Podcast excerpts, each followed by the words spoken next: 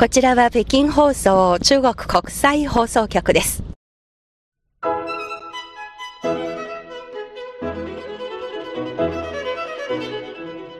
皆さんこんばんは。ハイウェイ北京中国情報ラジオ火曜日2時間目の CRI インタビューご案内の大尾翔燕です。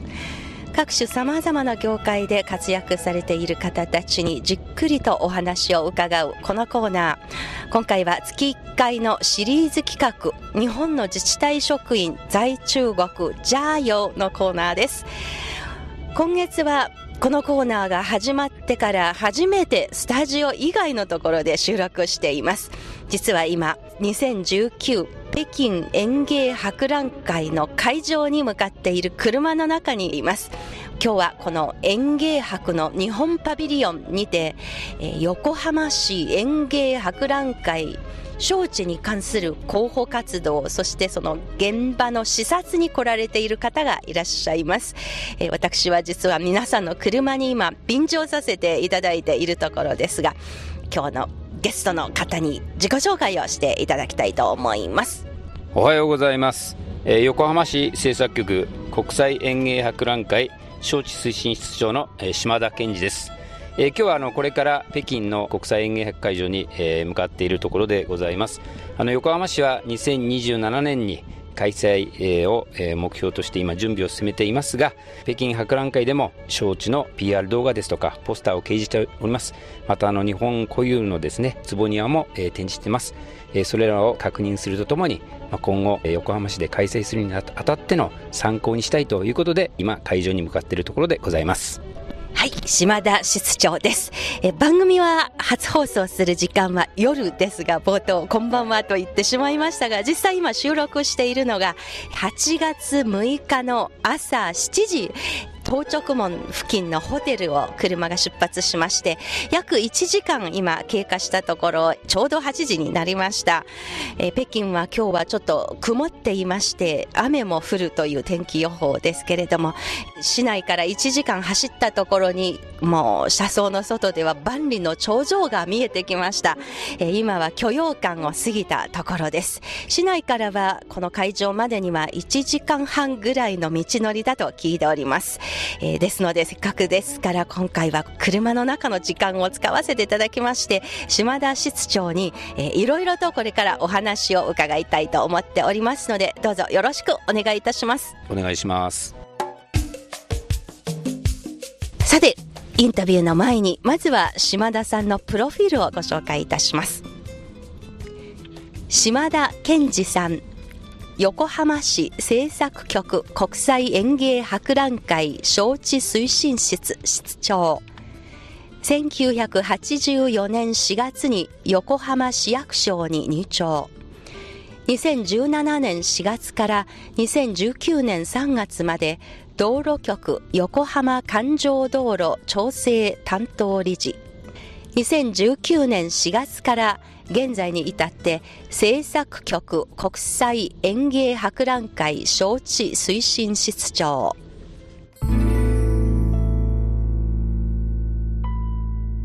CRI インタビューの日本の自治体職員在中国ジャーヨーのコーナー、今回は横浜市から園芸博の招致推進室室長の島田健二さんにお話を伺っています。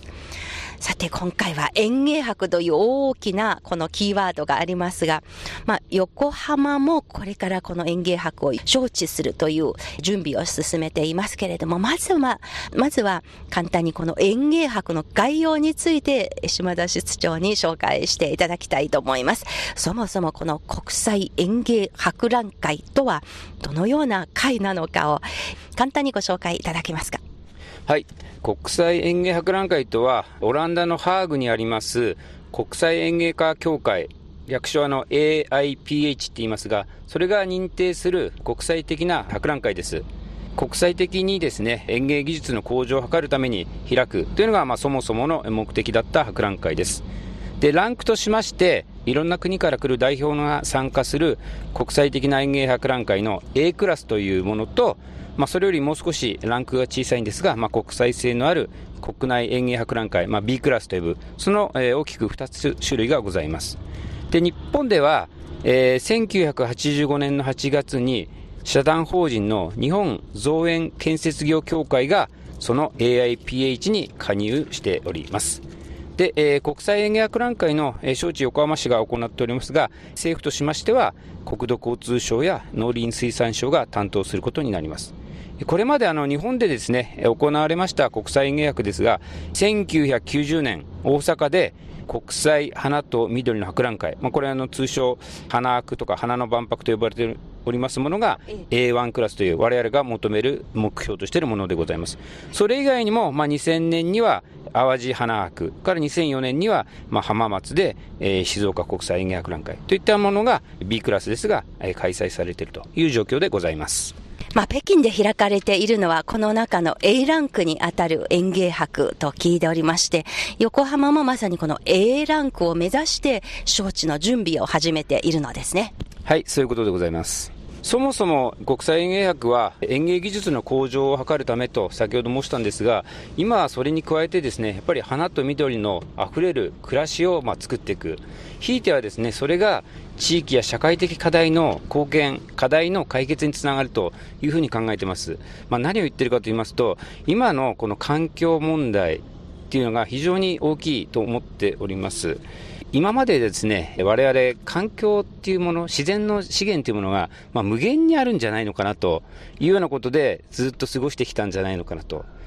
例えば、まあ、100年かかった木を切るのも1時間あればすぐ切れてしまうと。そう言って我々は開発を進めてきたと。そういうことを考えると、いつかなくなるっていうのは当然分かってたはずなんでしょうけど、やっぱり、え開発の方に力を入れてきたと。今のグローバルな背景としまして、やっぱりそういう環境課題へ対応と、まあ、経済の発展と両立させる、そういう持続的な環境負荷の軽減とか、革新的な技術、それを可能にする人々の共通認識の醸成とか、ライフスタイルを浸透しなきゃいけないというのがまず根底にあると思います。はい、そんな中でですね、今横浜市、えー、考えているのはですね、あの、これからはの豊かさの量的な拡大を求めるというよりはですね、量よりも質を求める時代になっているかなと。まあ、そういった意味であの SDGs というのを取り組みがですね、まあ、グローバルに始まっておりまして、いわゆる発生する集中豪雨の問題ですとか、まあ、飢餓の問題、それからまあ洪水の問題、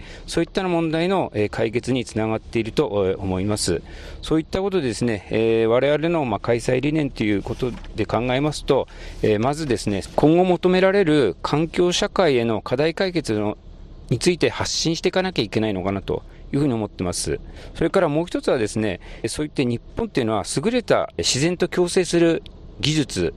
経験、そういったものを持ってます。そういったような知恵や文化をですね、発信して、まあ、世界に発信してですね、それらを相互に共有することによって、まあ、多文化共生とか、ひいては友好的な平和を促進していきたいというようなことで、えー、我々は理念として考えています。まあ、一言で言えばですね、まあ、地球環境を展望した未来志向の国際園芸博覧会を開催していきたいというふうに考えております。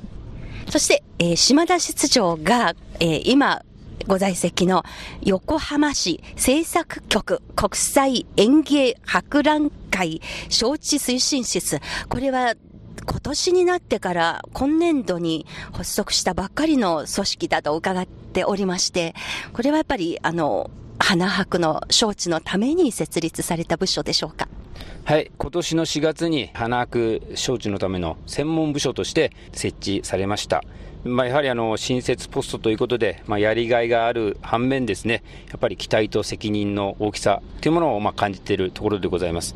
で、メンバーとしましては、えー、私以下全部で14人、まあ、新たなメンバーとして今、誘致に向けて頑張っているところでございます。誘致に向けての様々な準備の一環として、本日、島田室長、北京を今訪問されているのですね。はい、そういうことになります。えー、今後の参考にしたいと思っております。さて、この横浜市が園芸博、花博を招致するということを、市の方で方針としてまとまったのがいつ頃のことですか？えー、花博を誘致するというのを決めたのはもう4年前からで、えー、ございます。もう市長がですね、非常に、えー、ガーデンシーと今な、銘打っておりますが、えー、横浜市内を、まあ、花でお客様をもてなすという気持ちを市長は非常に強く持っておりまして、そういうものの表れの一つとして花博を誘致していこうというのを決めたことでございます。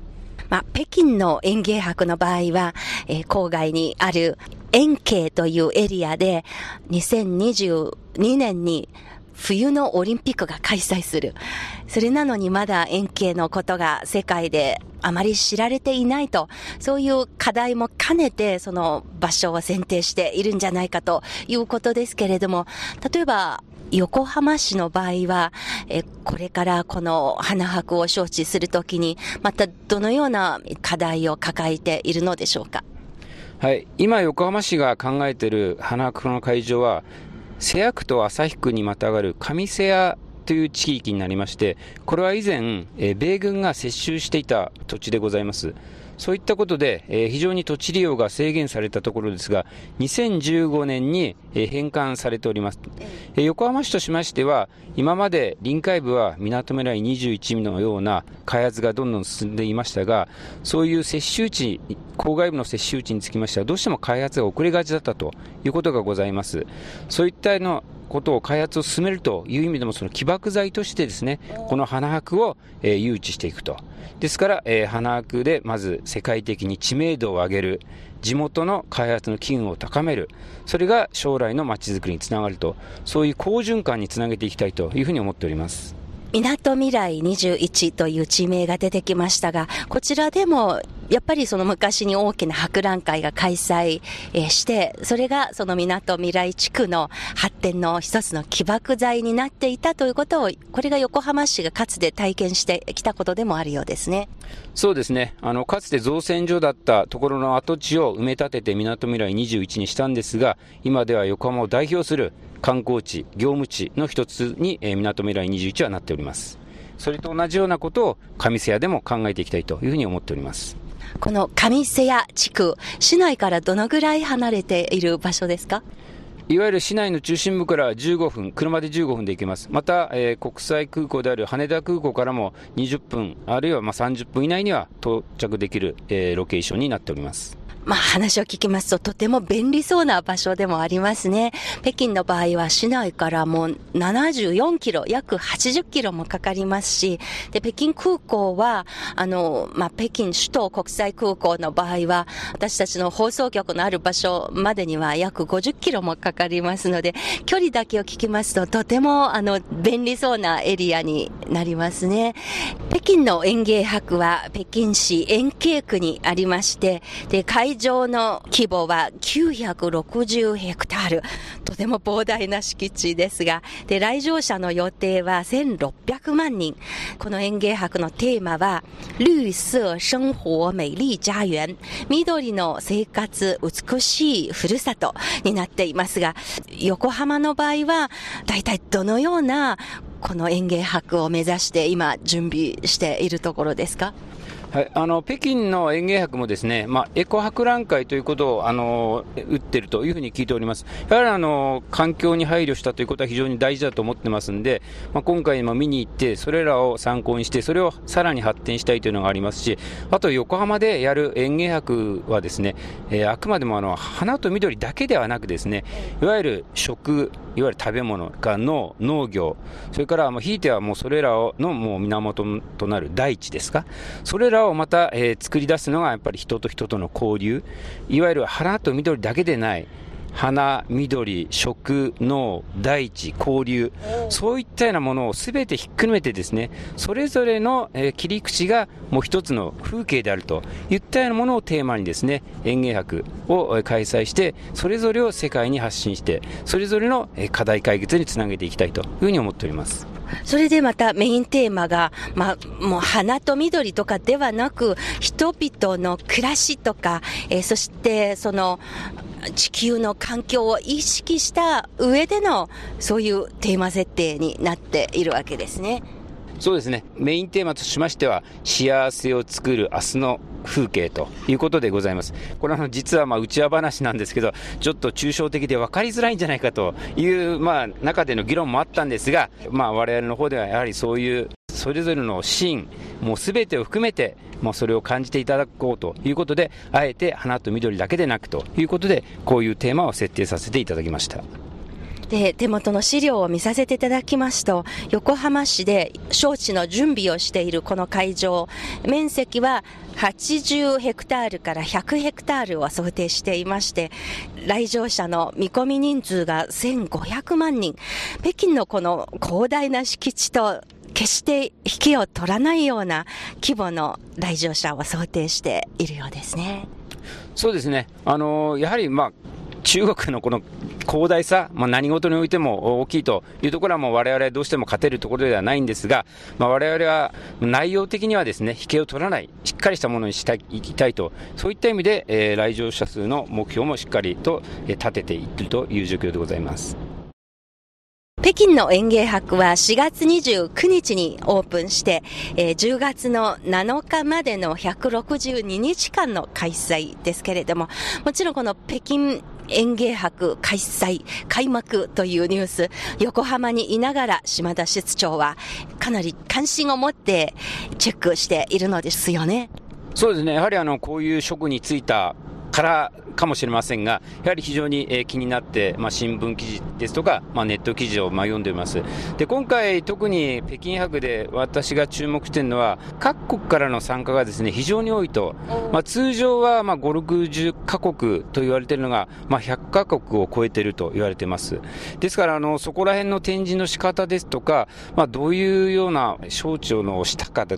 ですからね、まあ、そういったようなことも聞けたら、まあ、いいなっていうのが一つあります。あともう一つは、まあ、我々も目指してるんですが、まあ、地球環境との共生っていう、まあ、エコー博覧会っていうのを、まあ、北京薬も言ってますんで、やはりどういうようなパビリオンがあるのか、どういう展示をしているのかというのを我々も参考にしてですね、我々はさらにそれを超える、まあ、それを参考にですね、もうもっと、えー、素晴らしいものにしていきたいという、そういったところに注目して見ていきたいなというふうには思っております。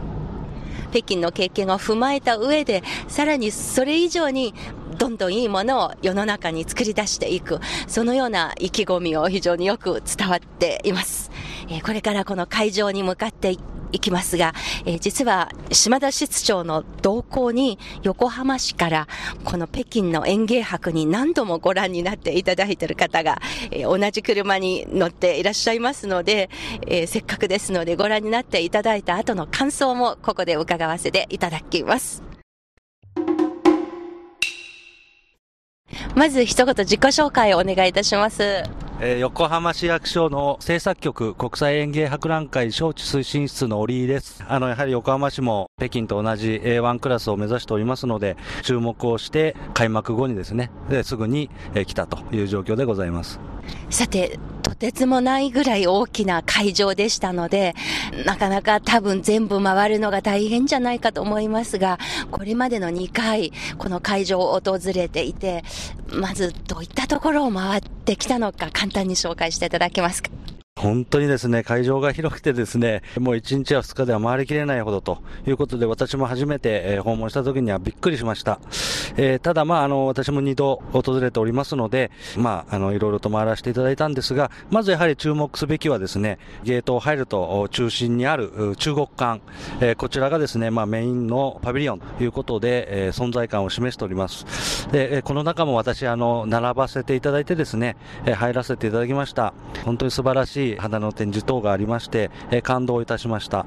えそれから日本国も出展をさせていただいておりますけれども、国際展示区、こちらに、を訪れています。こちらでは日本館がございまして、日本館の中では、え我々横浜市のこれからのですね、園芸博の招致も PR をさせていただいているということでございまして、まあ、こちらは非常に、え日本としての魅力を発信しているというふうに思いました。でさらにその日本館の周りには各国がですね、それぞれ展示をを出しておりますが、えー、いずれもですね見応えのある部分というところで、えー、そこも興味深く訪問させていただいております。えー、それ以外にはですね少しあのこれは、え、東の方になるんでしょうか、えー、ヤンチンの特徴をですね、えー、しっかり PR していると。少しこう、お城のような大きな建物がございまして、えその周りにはですね、多くの花々が、え展示されております。えこの辺りはまた、あの、一つのそういう華やかなですね、展示区ということで魅力がありまして、えこちらも、え訪問をさせていただいております。えそれ以外にもですね、もう本当に広い中に、え中国の各省ですか、え地区の庭園ですとか、特徴を生かした展示がかなり多くございまして、えこちらもですね、興味深く見させていただいたというのが全体的な特徴でございます。もう本当に写真を見ながらご自分のご覧になった風景が蘇ってきそうなそういう表情でずっと紹介してくださいましたが、全般的にこの見学をなさっていて、どのような印象を受けたのですか？特にこの博覧会の運営の視点からどういうふうに評価するのかぜひお聞かせください。はい、えー、まずですね、私の印象が深いのが、えー、多くのボランティアの方々、に、え支えられて、えこの博覧会が運営されているということです。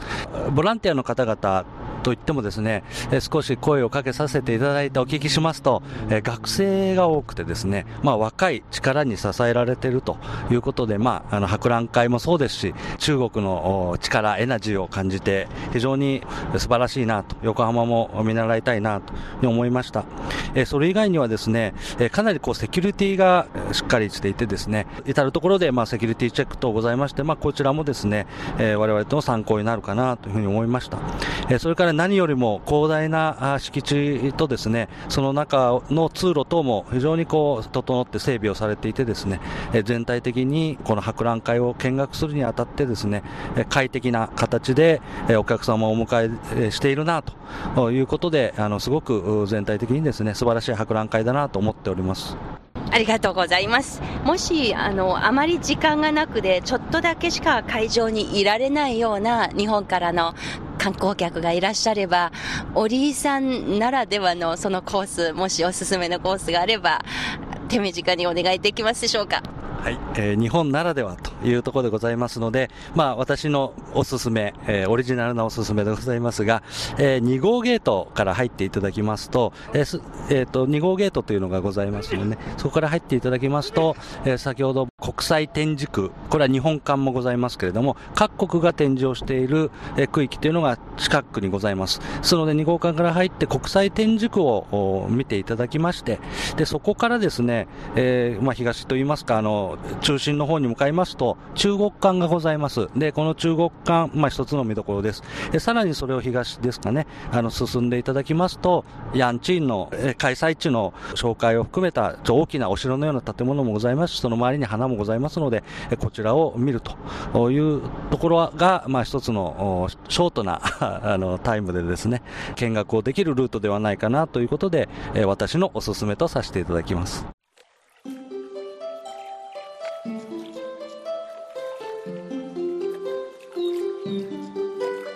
ということで、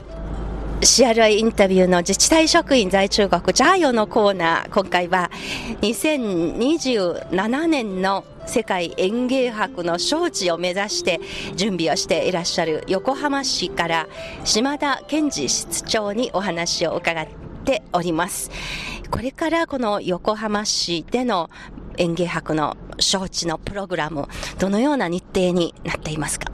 はい、えー、9月の9日に AIPH の総会というのがございまして、そこで、えー、横浜市の開催申請のプレゼンテーションをする予定になっております。まあ、それに先立ちまして、7月の中旬には、AIPH の視察団がですね、すでにあの日本に、横浜に訪れまして、上瀬谷の現地を見ていただいたり、まあ、横浜の中の代表的な日本庭園である三景園ですとか、いろんなところを見てもらって、非常にいい印象を受けたのかなというふうに思っております。で、えー、手続き的には、まあ、今年度内に承認をいただけたらいいなというようなことで、我々は目標を持っております。まあ、本当に足音が聞こえてきそうな日程のスケジュールになっていますが、そういう意味では普通の観光客とは違って、やっぱりそういう、これから運営する側になって、この園芸博に取り組んでいる方ですので、北京の園芸博をご覧になっていただく上での目線も、よそとは違うものがあると思いますので、この後また引き続き、会場内でのご感想をまた聞かせてください。はいよろしくお願いいたします。よろしくお願いいたします。CRI インタビュー横浜市の島田健二室長にお話を伺っています。市内到直門付近のホテルから車に乗って北東方向に走ることおよそ1時間半、北京園芸博覧会の会場に着きました。島田室長も私も初めてここを訪れましたので、まずはメインパビリオンの中国館を一緒に見学しました。中国館は遠くから眺めますと、三日月のような細長い形をしています。屋根は中国の伝統的な組木工法が活かされていました。流線形でインパクトの強い造形です。展示面積1万5000平方メートル、地上2階、地下1階からなっています。正面は突き出している広場がありまして、まあ広場といっても丸い洞窟になっています。地下の展示ルームからこの洞窟の空間に入れます。真ん中は直径16メートルある丸い池になっています。両側は屋根付きの丸い壁で囲まれており、屋根からは水が流れ落ちています。暑い夏でもこの空間に入ると大変涼しく感じます。地上の部分の見学が終わってから、島田室長にマイクを向けてみました。中国パビリオン、まず入ってあの大スクリーンでまず圧倒されました、まあ、中国の歴史というか、まあ、広大なまずパワーを、まあ、入り口で感じた次第です。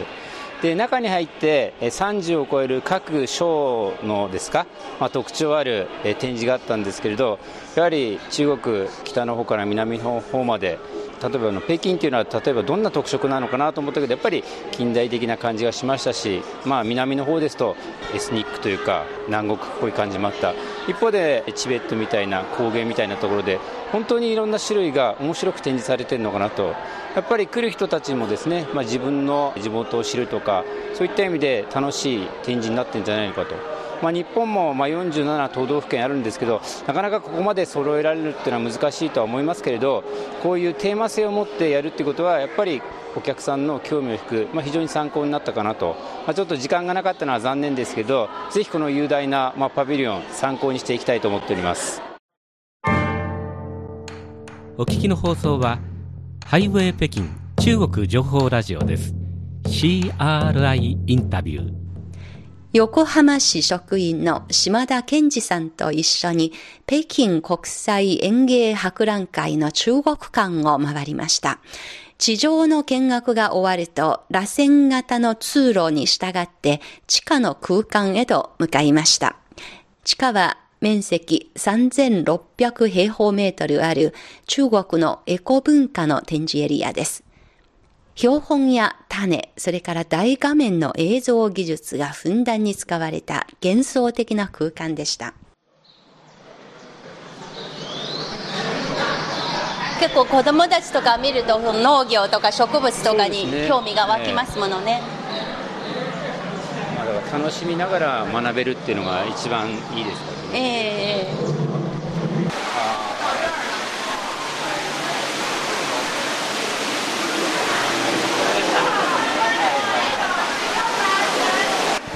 しい量が取れるとえ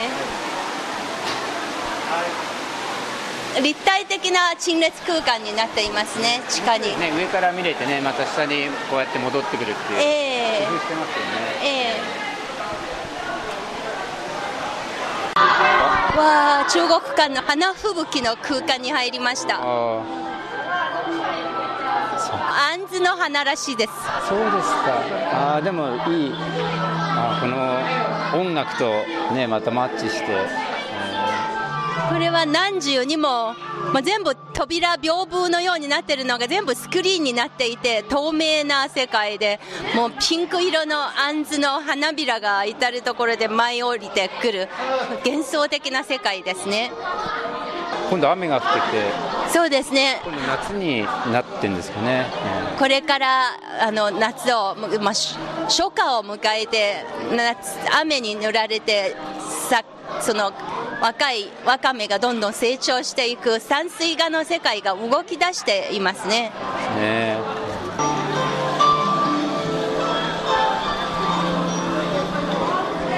少しタイムスリップできた空間でしたね。ね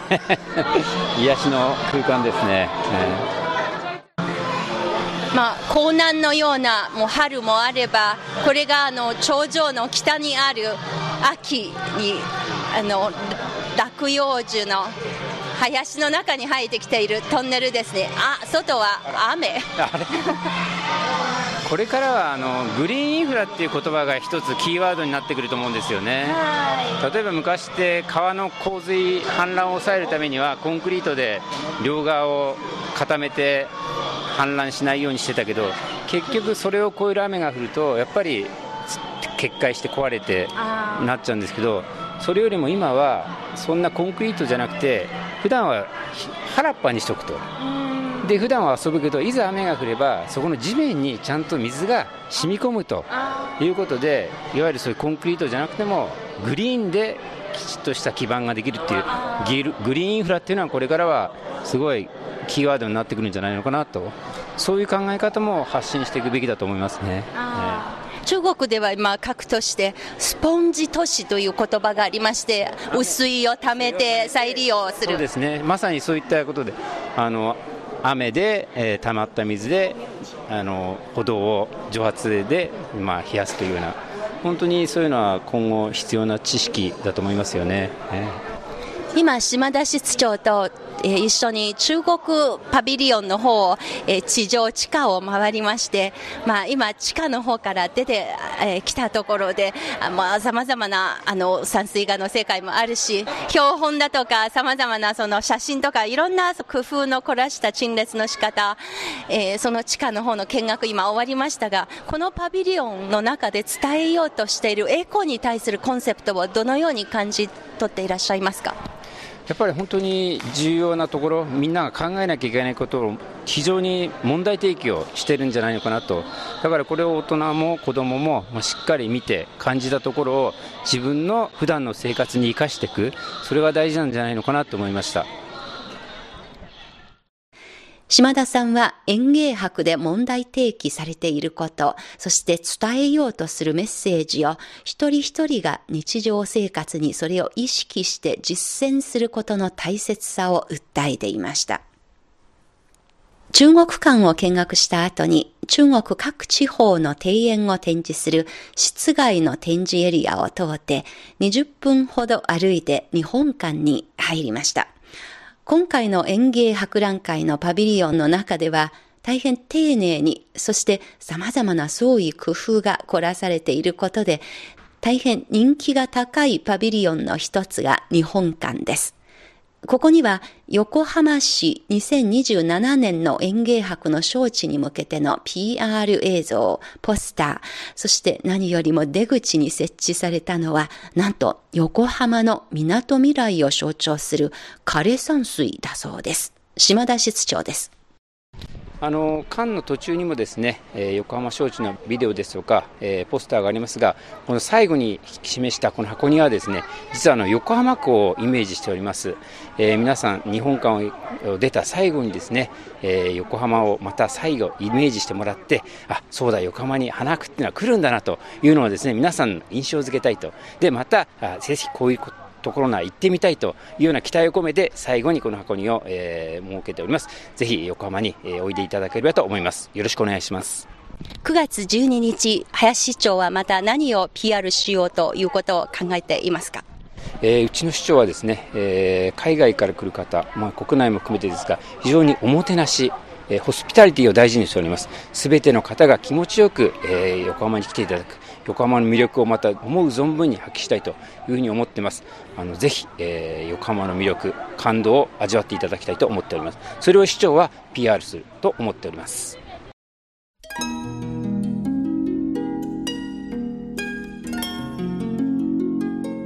CRI インタビュー本日は横浜市政策局国際園芸博覧会招致推進室の島田健二室長と一緒に北京市園芸区にある北京園芸博の会長からリポートをいたしました。本当にあの横浜の視点がしっかりにじみ出ている今回のこの園芸博の見学でした。もう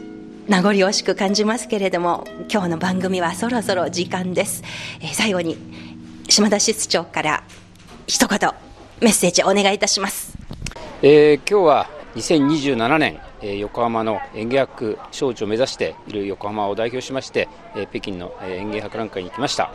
非常に中国館を見させていただきました。非常に参考になりました。でこの日本館もですね非常に小さいんですが日本の特徴を非常にまよく表しているなと思います。あの少ない分ですね皆さんにも期待が残っているんじゃないかと思いますがぜひ期待していただきたいと。で9月の12日のジャパンデーには市長の横浜文子も市長もですね、えー、ここに来て PR する予定になっております。ぜひ、えー、我々一同一致団結してですね、2027年の横浜の演芸博開催を目指しておりますので、皆様も期待してください。よろしくお願いします。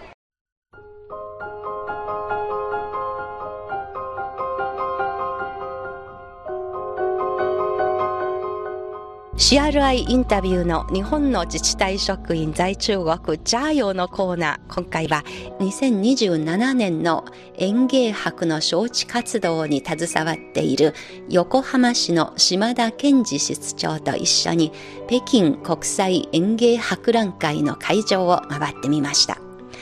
園芸博は自然環境との共存を踏まえ、より素敵で持続可能な暮らしに向けての人類の知恵の展示場です。